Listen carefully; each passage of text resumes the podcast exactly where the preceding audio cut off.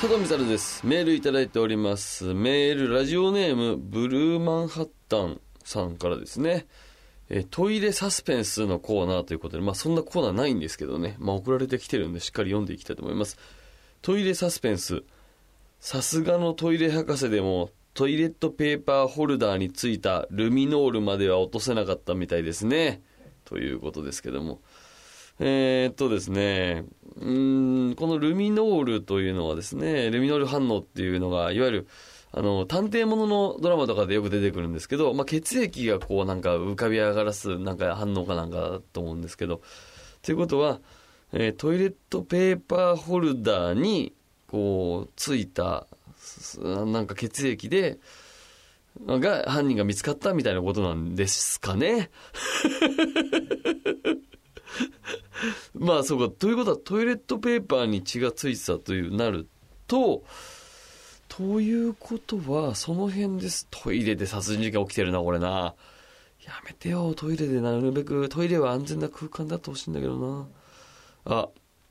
トイレサスペンスもう一つ来てるわ。ラジオネーム、青コーナー赤松。この尿の飛び散り具合、犯人は包茎ですな。包茎と、あれでやっぱ違うもんなのかな？尿の飛び散り具合が。ちょっとどう、どう、どうなのかわかんない。検証してみたことはないですけども。そうか。多少違うのかな最近はね、もうあの、やっぱ男性が立っておしっこをする方はまだ6割いる。座ってする方が4割だなんていうデータも出てて、まあ以前立ってする方の方が多いっていうデータが出てるんですけど、まあその飛び散りっていうのがね、もう当たり前のように言われるようになりまして、泡クッションっていうこうね、トイレの表面を泡でこう人工的に作って、上からおしっこをしてもその泡が尿の勢いを吸収するんで飛び跳ねませんみたいなね、商品も出てくるぐらいの、この、その商品が出てくるぐらい、おしっこが尿跳ねするよっていうのはすごく、こう、みんなさんの中でもおなじみの出来事になってきているんじゃないかなっていうふうに思いますけども、まあそんな中でもね、まあ、尿の飛び散りも気をつけていただきたいと同時に、便座の裏もですね、しっかり皆さんチェックしていただければ、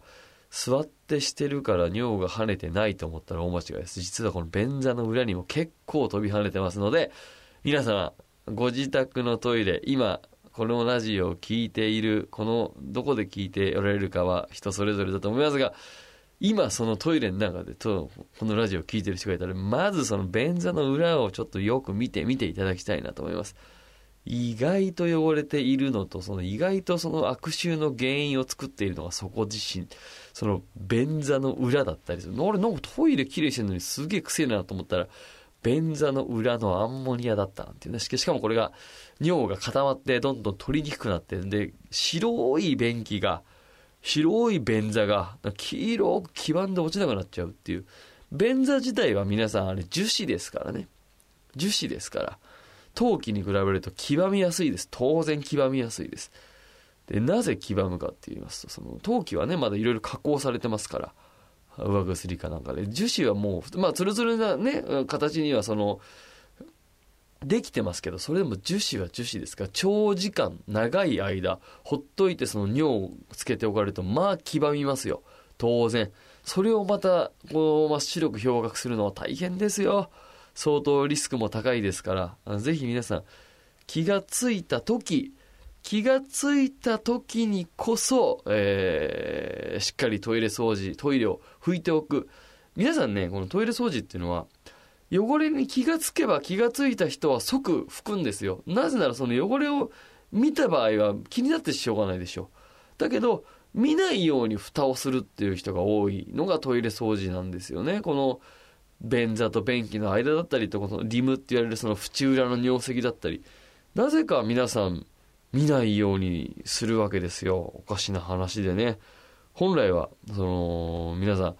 俺ね、テーブルが汚れてたらパッと拭くでしょ。それと同じような形で、トイレも汚れがあった瞬間にこうしっかりきれいに気をつけていくっていうのが一番この大事だなと思いますので、ぜひ皆さんもこう気をつけながら便座の裏見ていただきたいなと思います。さあ番組に参りましょう。佐藤光晴イン休憩室。